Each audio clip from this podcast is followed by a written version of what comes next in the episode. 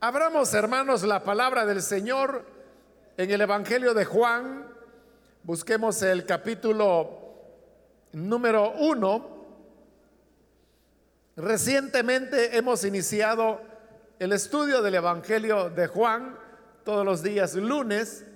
Vamos avanzando en este estudio versículo a versículo y vamos a leer los que corresponden para el día de hoy.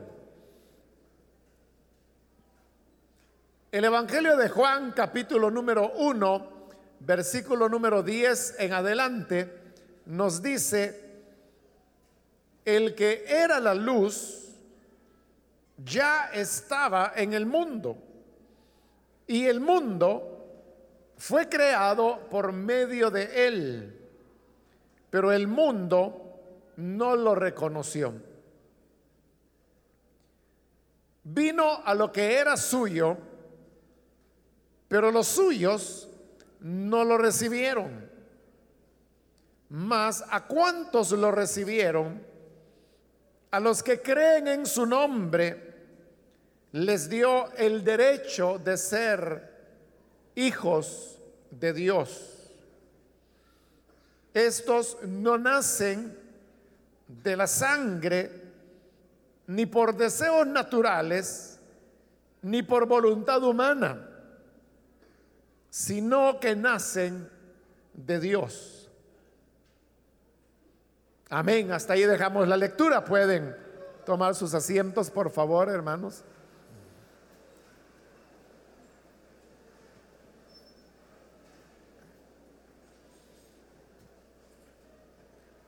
Hermano, nos encontramos todavía en este capítulo introductorio al Evangelio de Juan. Y usted recordará que mencionamos que los versículos 1 al 5 era un canto cristiano que se entonaba dentro de las comunidades samaritanas, que es donde se sabe que el Evangelio de Juan fue escrito.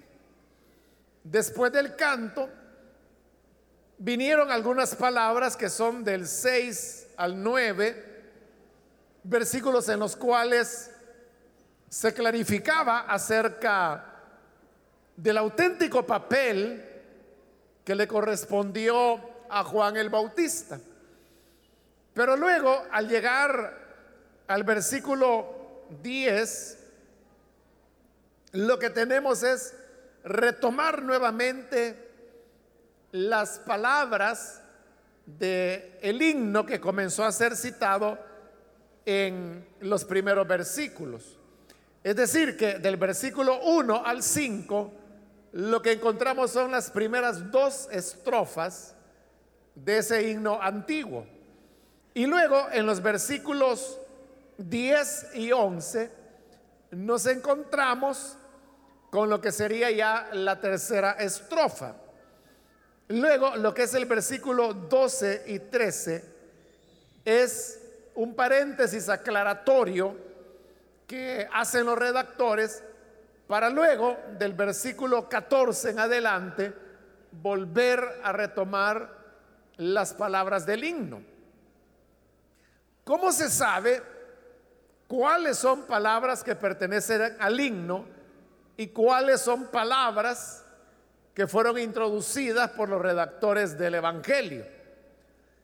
Realmente no es difícil porque las palabras del himno tienen una redacción que es poética, porque se trata de un canto.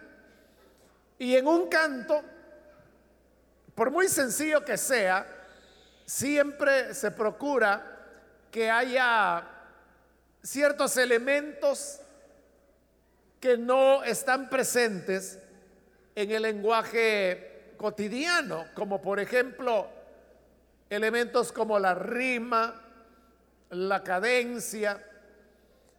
Son aspectos que le dan belleza a un texto. Y es muy claro ese lenguaje poético cuando se trata del himno y cuando se habla de los paréntesis aclaratorios, que ya vimos el primero, que fue lo que vimos en la ocasión anterior, el lenguaje es mucho más llano. Eso es lo que nos hace distinguir cuando se trata de palabras del himno y cuando son palabras de los redactores. Entonces, al llegar al versículo 10, que es donde hoy hemos leído, nuevamente se está citando lo que, repito, era la tercera estrofa de ese canto y que nos dice, el que era la luz ya estaba en el mundo. Es interesante que en el versículo anterior, que es el 9, se nos está diciendo al final del mismo, hablando de la luz verdadera, venía a este mundo. Pero fíjese, en el 9 dice que la luz venía a este mundo. Y en el 10 dice que la luz ya estaba en el mundo.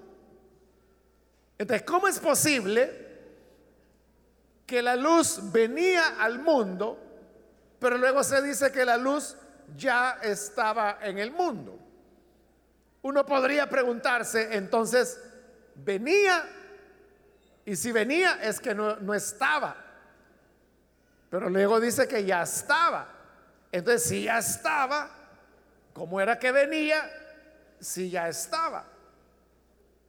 La respuesta a esto que si uno lo ve con simpleza, podría pensar que es una contradicción, viene a ser entendida cuando nos damos cuenta que este es un evangelio, como yo lo dije en la introducción, de lo que se llama una alta cristología. También se le llama cristología ascendente. Y lo que significa es que Juan es un evangelio que hace énfasis en la divinidad del Señor Jesús.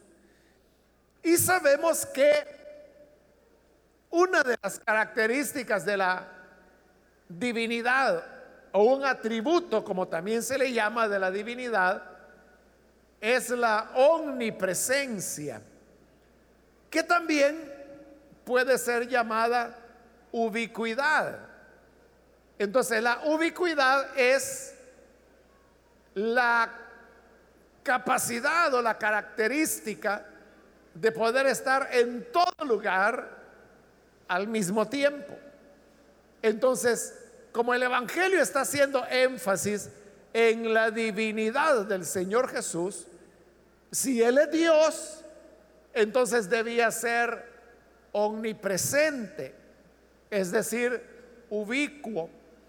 Y por eso es que aquí encontramos que dice que Él, que era la luz, que es el nombre que se le está dando, venía a la tierra, pero ya estaba en la tierra.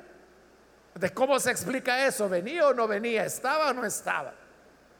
Las dos cosas son verdad. Porque como Dios, ya lo dije, Él es omnipresente, estaba en la morada del Padre y estaba en la tierra. Pero cuando dice que la luz venía, al final de el estudio, en la última oportunidad, mencionábamos que ese era ya como un anticipo del tema de la encarnación, que lo veremos mencionado en el versículo 14 y que con la ayuda de Dios lo vamos a desarrollar en la próxima oportunidad. Entonces, las dos cosas son verdad. Él estaba, pero venía. Estaba porque Él es Dios. Y como Dios está en todo lugar.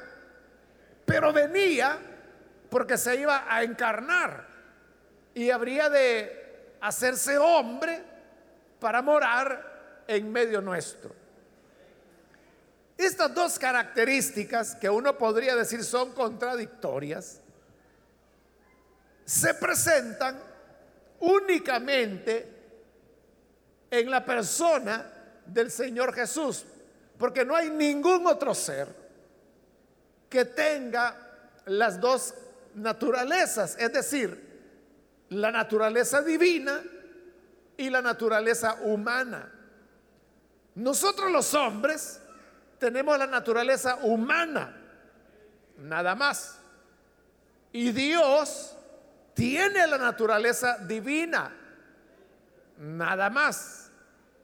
Pero es Jesús el que tiene tanto la naturaleza humana como la naturaleza divina. Por eso es que se combinan en él dos naturalezas que realmente son opuestas. Porque nosotros sabemos que si un ser es hombre, entonces no puede ser Dios, porque es hombre. Pero si este ser fuese Dios, entonces no puede ser hombre, porque es Dios. Pero resulta que Jesús es las dos cosas. Es Dios y es hombre. Dos naturalezas, pero una sola persona. La una no anula a la otra. Y tampoco hay una naturaleza que se sobreponga a la otra, sino que ambas coexisten de manera equilibrada, sin mezclarse, sin anularse, pero conservando las características propias de cada una de esas naturalezas, la divina y la humana. Esto probablemente sea un poco complicado para entenderlo desde un punto de vista racional. Por lo que yo le decía, que parece una contradicción. Y pensando en cómo explicar este tema, es que ya después de dos mil años de pensamiento cristiano y de reflexionar en este y otros temas, se han llegado a elaboraciones que nos permiten entender cómo es que dos naturalezas se combinan en una sola persona, que es el Señor Jesús. Y así es como los teólogos elaboraron una expresión para referirse a ese fenómeno y le dieron el nombre de unión hipostática. Entonces utilizaron la expresión hipóstasis para referirse a esa naturaleza humana que se combina con la divina, pero como son dos, se da una unión y por eso se habla que en Jesús hay una unión hipostática. Ahora, explicar que es una hipóstasis y ya no se diga una unión hipostática, es algo bastante complejo y es, bueno, requiere ciertos conocimientos de lingüística, un poco de conceptos filosóficos para poderlo entender. Y obviamente es algo que no lo voy a explicar en este momento, porque lo único que pretendo es que usted sepa que esto que aparentemente es contradictorio, en realidad no lo es y que puede ser explicado de manera racional, aunque parezca irracional, pero no lo es. Se puede explicar por vía de la razón, pero para poder explicar se necesita reunir estos elementos. Libros enteros se han escrito sobre el tema de la unión hipostática del Hijo de Dios. Pero lo digo, repito, solo con el objeto que usted sepa que sí hay una explicación. Por eso es que Juan presenta ese tipo de paradojas. Más adelante en el capítulo 3 de este Evangelio, encontraremos que el Señor Jesús dice estas palabras. Nadie subió al cielo sino el Hijo el cual está en el cielo. ¿Y a dónde estaba diciendo Jesús esas palabras? en la tierra. Pero él dice, nadie subió al cielo sino el Hijo que está en el cielo. ¿Y cómo era esa que está en el cielo si estaba en la tierra? Y en la tierra lo estaba diciendo. Otra vez. Es el tema de la humanidad de Jesús. Porque Él, hecho hombre, estaba en la tierra. Por eso es que estaba hablando con los seres humanos. Pero eso no anuló su divinidad. Y como Dios estaba en la tierra, pero estaba también en el cielo, en la presencia del Padre. Entonces es bien interesante, hermanos, este Evangelio de Juan porque nos va presentando los dos aspectos, haciendo énfasis, como ya le dije, en el aspecto divino, pero sin descuidar el aspecto humano. Entonces, él ya estaba en el mundo, dice, la luz ya estaba en el mundo, porque el mundo fue creado por medio de Él. Eso ya lo vimos con anterioridad cuando se describió la creación. Y es que Jesús es el que creó todas las cosas. Pero se nos dice luego que el mundo no lo reconoció. Esa es la expresión del pecado del ser humano. Y es que aunque todo y todos fuimos creados por Dios, no lo reconocemos. Ese es como el hijo que no reconoce a quién es su papá. Es como la hija que no sabe quién es su mamá o niega que tuvo una madre. Es lo mismo. Él creó todas las cosas, creó el mundo y por eso es que la luz estaba en el mundo porque Él lo creó. Pero el mundo no lo reconoció. Versículo 11 continúa diciendo, vino a lo que era suyo, pero los suyos no lo recibieron. El Evangelio de Juan es un evangelio que presenta al pueblo de Israel como un pueblo que está en rebelión. Y por eso es que estas palabras que dice, a lo suyo vino, que era lo, suyo, que era lo de él, er, era el pueblo de Israel. Pero ¿por qué era de él? No es simplemente que a Dios un día se le haya antojado y haya dicho, bueno, este pueblo será mío.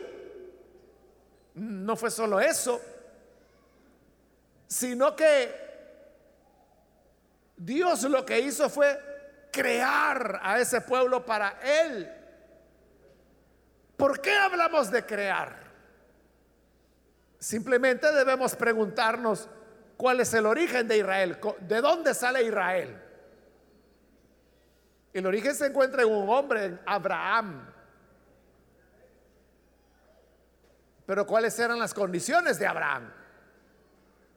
Era un anciano de 100 años de edad, como lo dice la carta a los romanos, que estaba ya como muerto, lo cual significa que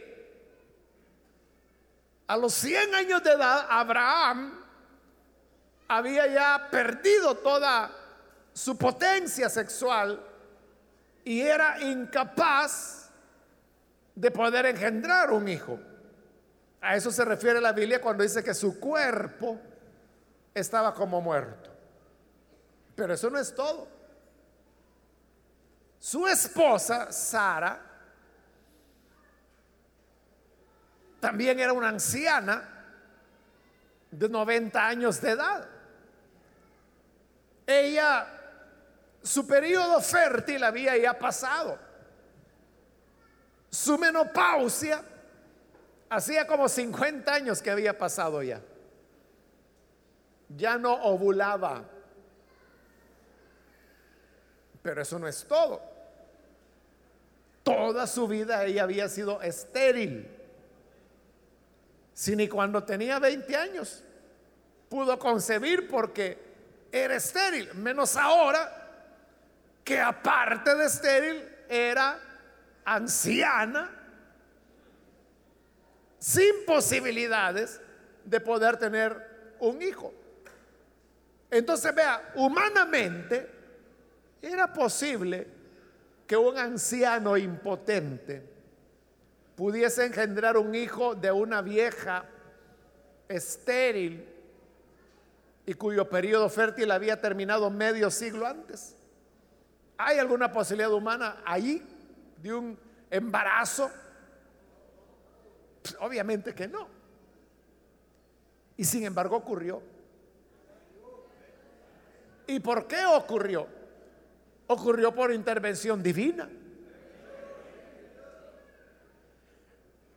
Dios le dio la promesa a Abraham, lo fue a visitar y le dijo, de aquí a un año, Sara concebirá y tendrá un hijo. Y Sara se puso a reír porque estaba de curiosa oyendo del otro lado de la cortina. Y Dios le preguntó a Sara, ¿por qué te reíste? Y Sara dijo, no, no, yo, yo no me he reído. Imagínese a quién quería engañar a Dios. Y Dios le dice, sí, te reíste.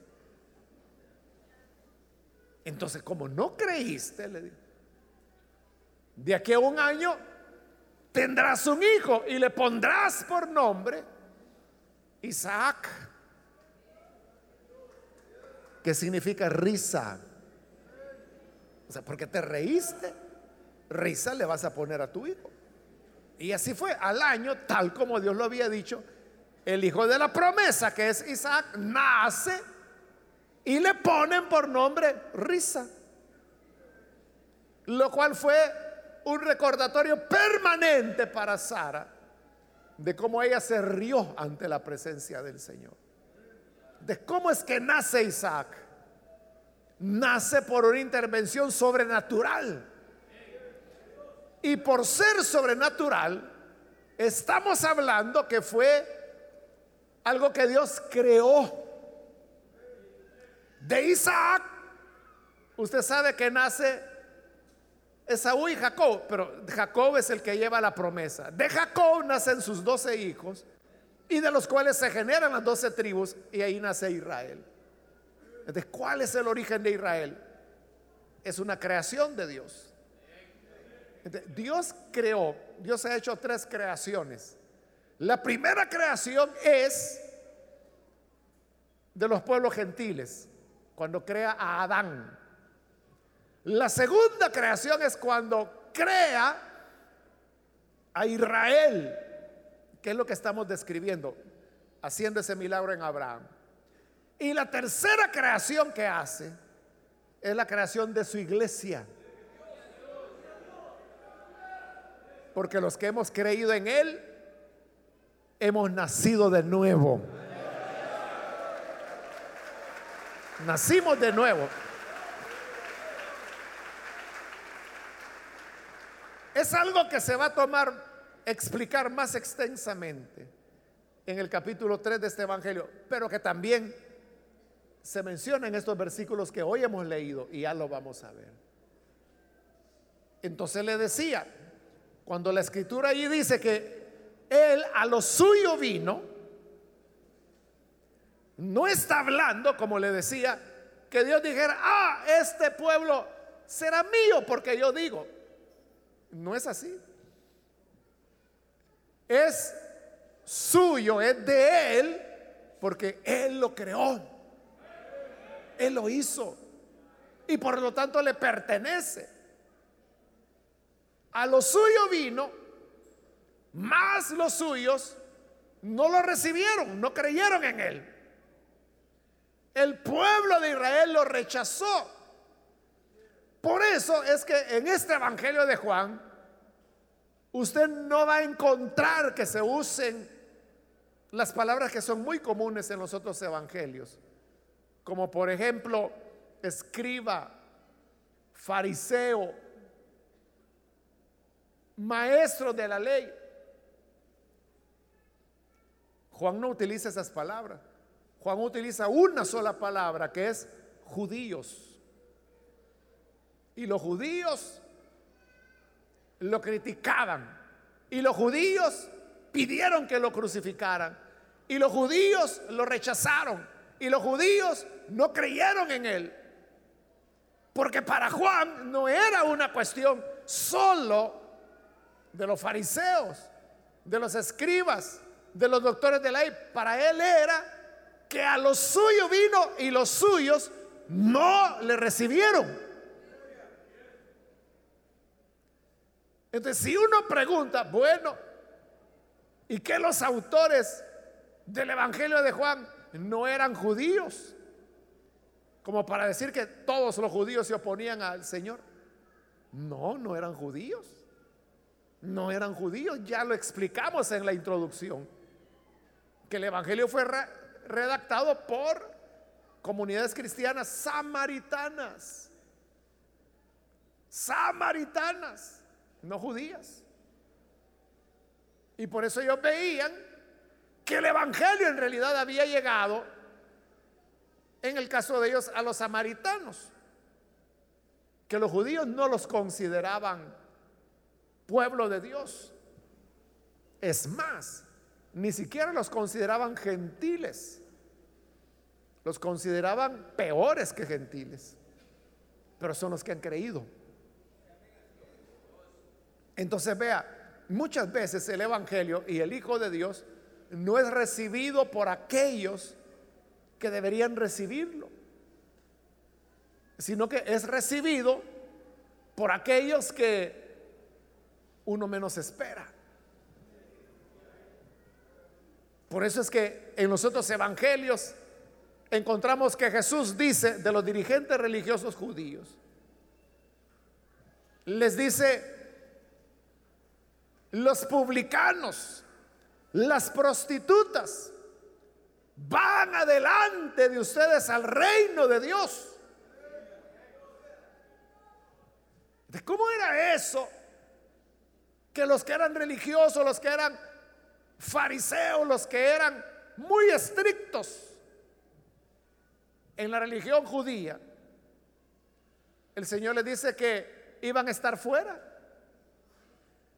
Y que en cambio aquellos a quienes nadie quería, como los cobradores de impuestos, las prostitutas, son los que van adelante, digo el Señor, son los que van a creer. ¿De qué hablaba Jesús? Que aquellos que la gente cree que son los que van a estar más cerca o los primeros que van a entrar, no van a entrar. Y aquellos que nosotros creemos que ni de cerca son los que van adelante de nosotros. Por eso también en otra ocasión el Señor dijo, refiriéndose a Israel, que del norte, del sur, del oriente, del occidente, vendrían de todas las naciones y estarían en el banquete de Dios, en el banquete del reino de Dios. Y ustedes, refiriéndose al pueblo de Israel, estarán fuera. Eso era lo paradójico, que los gentiles, los paganos iban a estar en el banquete de Dios con Abraham.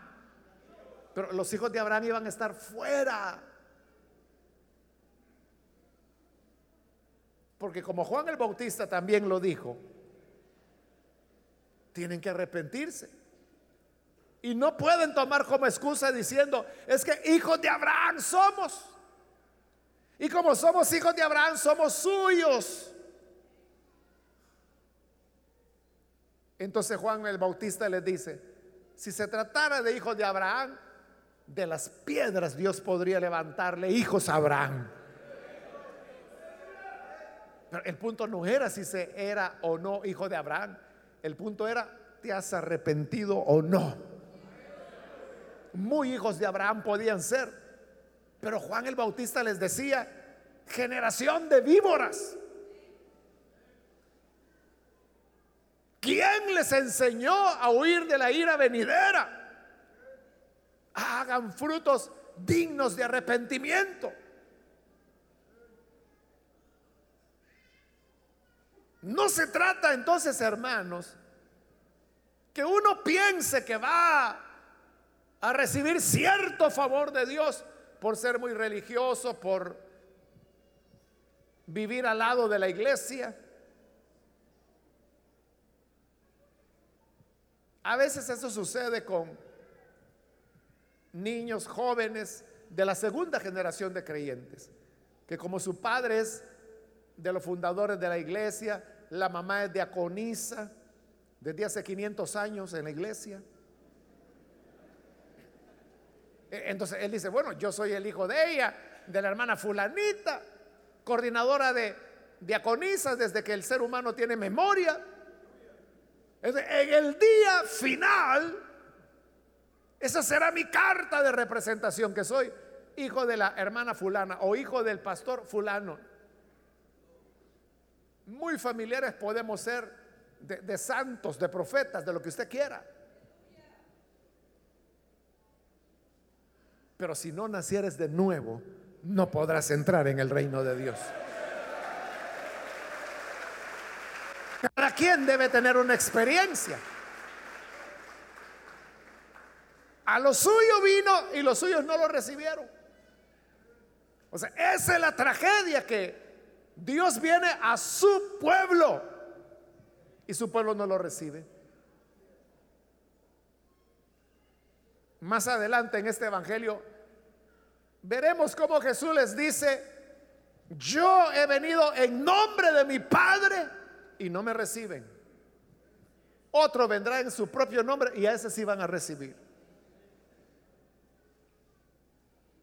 Esa es una realidad. Dios viene a su pueblo y su pueblo es quien más lo rechaza. Que Dios tenga misericordia de nosotros, hermanos. No vaya a ser que Él venga y terminemos rechazándolo.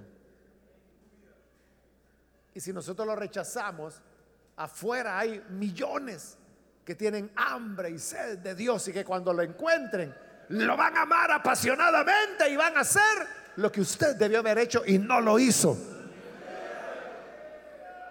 A lo suyo vino y los suyos no lo recibieron. Versículo 12. Mas a cuantos lo recibieron, a los que creen en su nombre, les dio el derecho de ser hijos de Dios. A lo suyo vino, lo suyo no lo recibió. Pero otros sí lo recibieron. Esos otros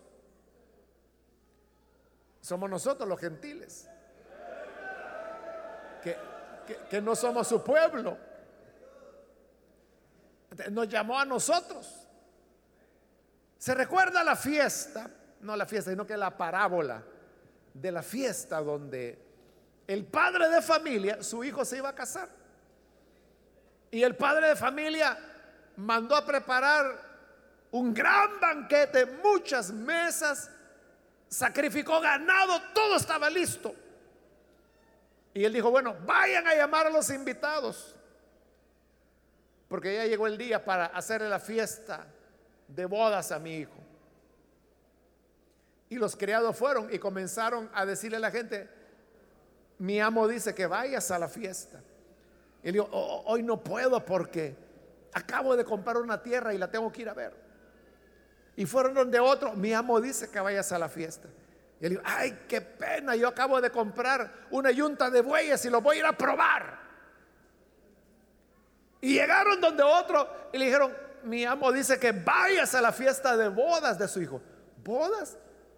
Qué casualidad, yo también me acabo de casar, no puedo ir porque tengo que atender a mi nueva esposa. Todos se excusaron. Y los criados volvieron al padre de familia y le dijeron, nadie quiere venir. Así dijo él. Los invitados no quieren venir, que ese es Israel. Que no vengan. Entonces vayan por los caminos e inviten a las personas. Vayan a traer a los ciegos, a los pobres, a los mendigos, a los cojos y tráiganlos a mi fiesta. Y fueron y allá encontraron a un pobre tirado en la calle que tenía como siete días de no comer.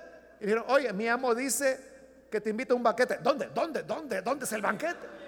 Inmediatamente se vino.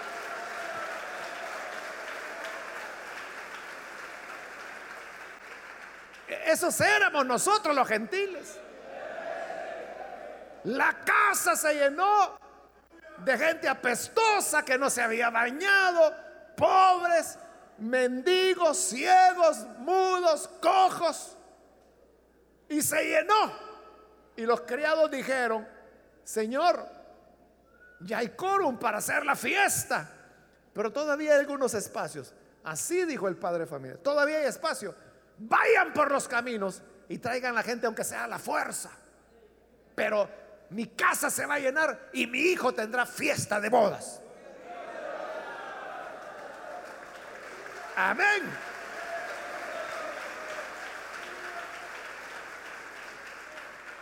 Los propósitos de Dios siempre se cumplirán. Nunca van a quedar frustrados. Los criados fueron y fueron a los caminos. Y, el que iba pasando a saber quién era, pero le decía, mi amo te invita a que vayas a un banquete. Eh, no, no, yo no puedo, voy de camino. ven para acá y lo agarraban a la fuerza y lo metían y lo sentaban en la silla. Ahí vas a estar y te vas a comer todo lo que te pongan. A la fuerza los metieron. La casa se llenó y hubo un gran banquete. El hijo tuvo su celebración, pero los invitados, ni uno participó de la fiesta de bodas. ¿A cuántos los trajeron a la fuerza a la iglesia? Ah, qué bueno que hay sinceros.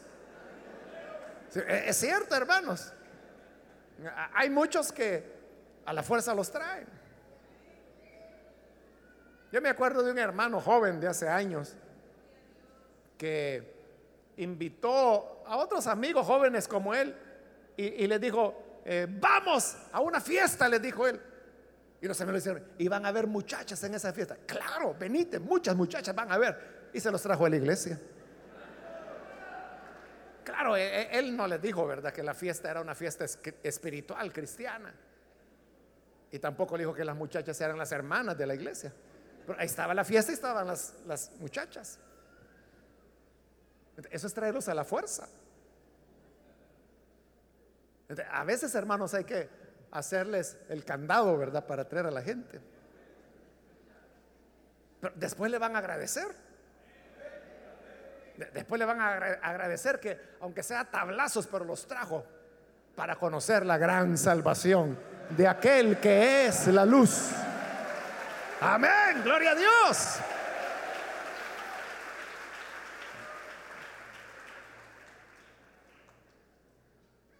Los que creyeron en Él, los que lo recibieron, creen en su nombre, les dio el derecho de ser hijos de Dios. significa que no todos los seres humanos son hijos de Dios. Eso es lo que mucha gente no entiende. Porque usted viene y le dice, mire, crea en Jesús y usted va a ser hijo de Dios. ¿Cómo que voy a ser hijo de Dios? Todos somos hijos de Dios. ¿O qué acaso soy perro? No, no, nadie le está diciendo que sea perro. Lo que estamos diciendo es lo que la Biblia dice. A los que le reciben, creen en su nombre, Dios les da el derecho de ser hechos hijos de Dios. Es un privilegio que se recibe. La gente confunde. Entonces la gente dice, todos somos hijos de Dios porque a todos nos creó Dios.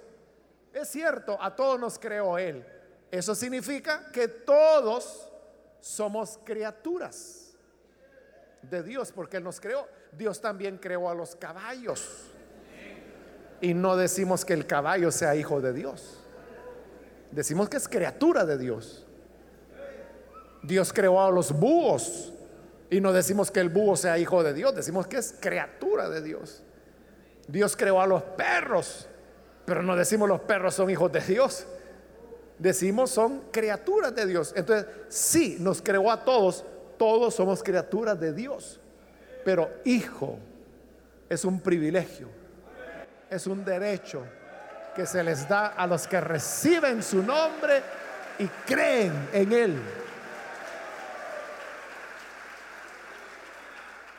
No es que sea egoísmo y tampoco es que sea jactancia de los que hemos creído, que, nos jactemos y que seamos egoístas o exclusivistas, ¿no? Diciendo, yo soy hijo de Dios, ustedes no. O sea, no, no, no es eso. Es lo que la escritura dice. Que para recibir el derecho de ser hijo de Dios, de ser hija de Dios, yo tengo que recibirlo. Y tengo que creer en su nombre. Pero eso no es difícil. No es difícil. Ahí dice, recibirlo y creer en su nombre. Todo aquel que le recibe y cree en su nombre, recibe el derecho de ser hijo de Dios. Puede recibirlo hoy, este día.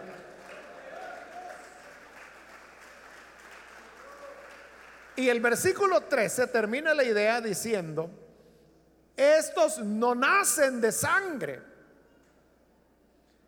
ni por deseos naturales, ni por voluntad humana, sino que nacen de Dios. Es decir, estamos hablando, ahí está bien claro, ¿no? Que no está hablando de creación, porque por creación nos venimos generando de padres a hijos, de hijos a nietos y así sucesivamente, generación tras generación. Pero el ser hijo de Dios, es que la misma palabra lo dice, hijo de Dios, es que nacimos de Dios. ¿Y cómo se nace de Dios? Bueno, ya se dijo que es por recibirlo a Él. En el capítulo 3 se va a explicar más detalladamente. Pero como somos nacidos de Dios para ser hijos de Él, entonces dice, no es, no nacen de sangre. Ahí dice sangre porque en el siglo primero y aún antes de eso, la idea que las personas tenían era que los embarazos se producían por la sangre y la idea era que era el hombre el que transmitía su sangre a la mujer y que así se producían los embarazos. Era la, la idea que ellos tenían. Entonces por eso dice que no nacen de sangre. Es decir, no nacen porque el hombre vierta su semilla en la mujer. O sea, no es así que nacen los hijos de Dios. Luego dice, ni por deseos naturales. Es decir, llevado por el instinto reproductor que los seres humanos tenemos. Porque como seres vivientes que somos, la naturaleza nos invita a multiplicarnos. Ese es un deseo natural. Obviamente el cristiano no seguía por instintos. Y en verdad, ningún hombre debería guiarse por instintos. Para eso Dios nos ha dado esto que tenemos sobre los hombros y que se llama cabeza, que algunos no la usan,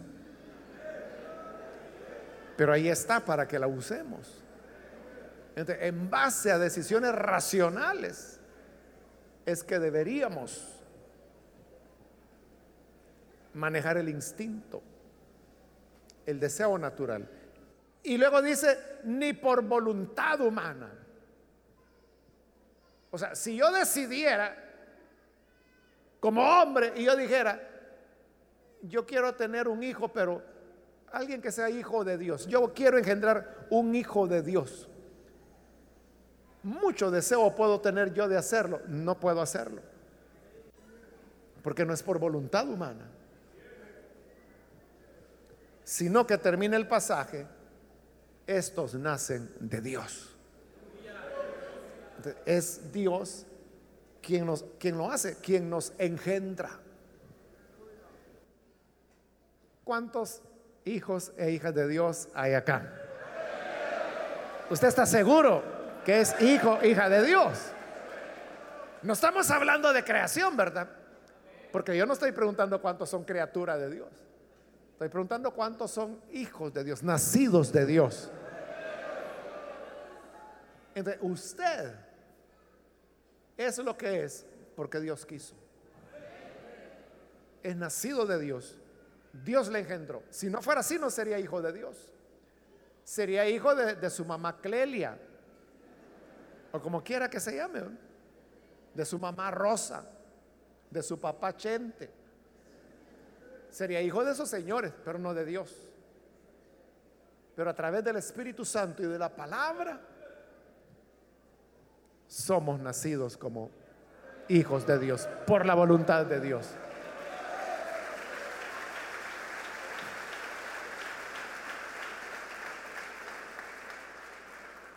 La luz venía a esta tierra,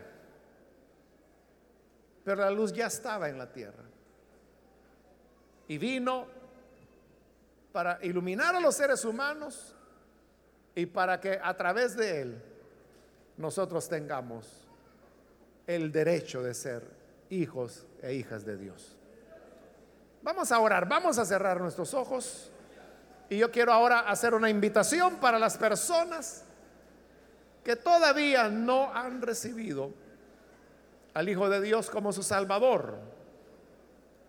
Pero si usted ha escuchado hoy la palabra y a través de ella se da cuenta y comprende la necesidad de recibirle a Él como Salvador, yo le invito para que ahí en el lugar donde está, usted manifieste su deseo de recibir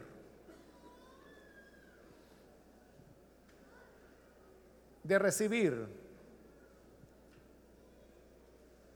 el derecho de ser llamado hijo de Dios, de ser llamada hija de Dios.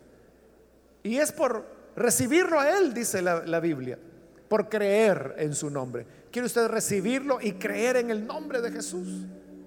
Yo le invito, ahí en el lugar donde está, póngase en pie, en señal que usted quiere recibir este derecho.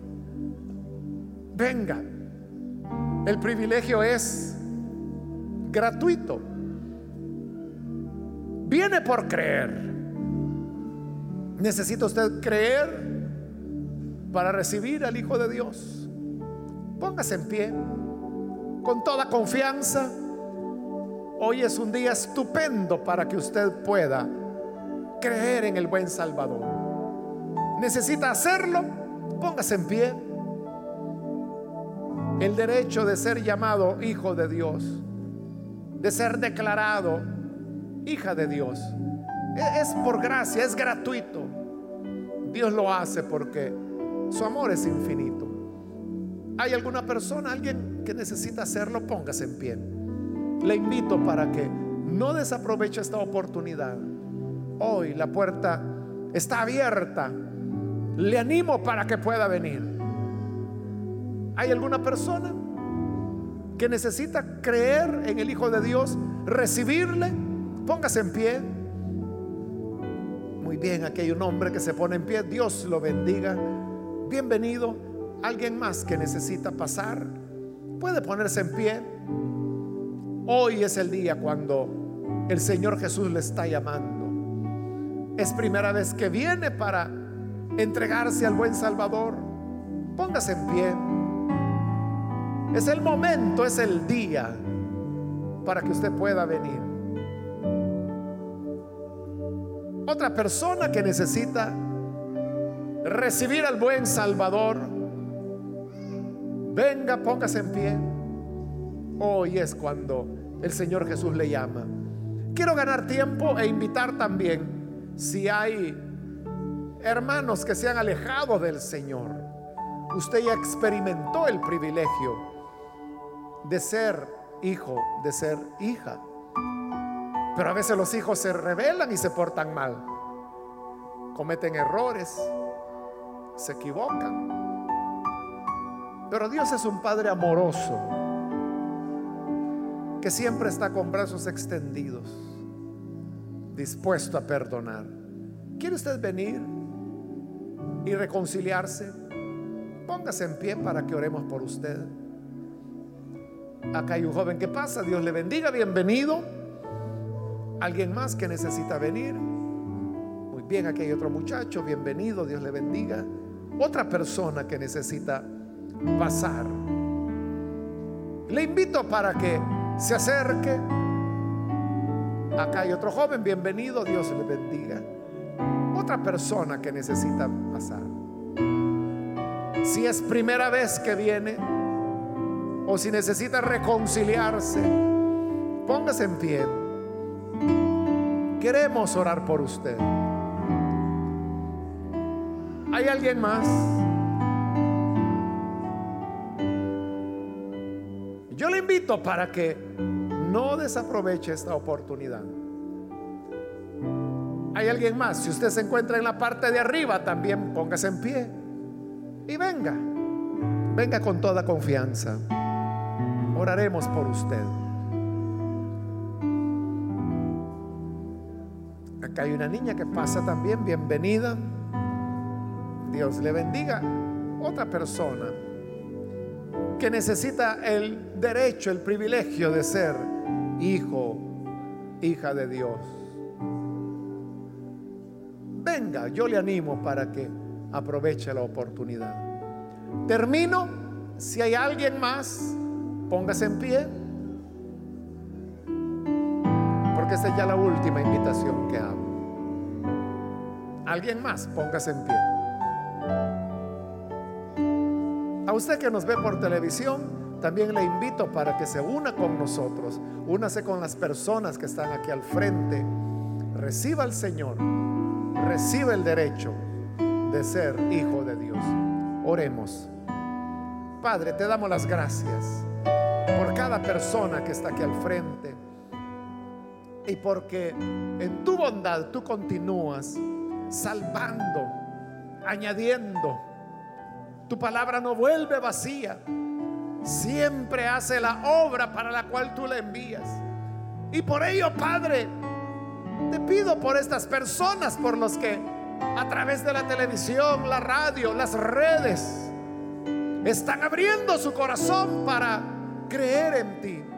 Perdónales, cámbiales, transfórmales, que sean nuevos hombres, nuevas mujeres, que en todo, Señor, tú seas glorificado, seas exaltado. A ti, Señor, te adoramos, te bendecimos. Es lo que hoy te pedimos. Y que esa paz, esa seguridad de ser hijos, more en cada uno de los que hoy creen en ti. De igual manera en toda tu iglesia, en todo tu pueblo, que espera en tu palabra. Que sea así hoy y siempre. Por Jesús nuestro Señor.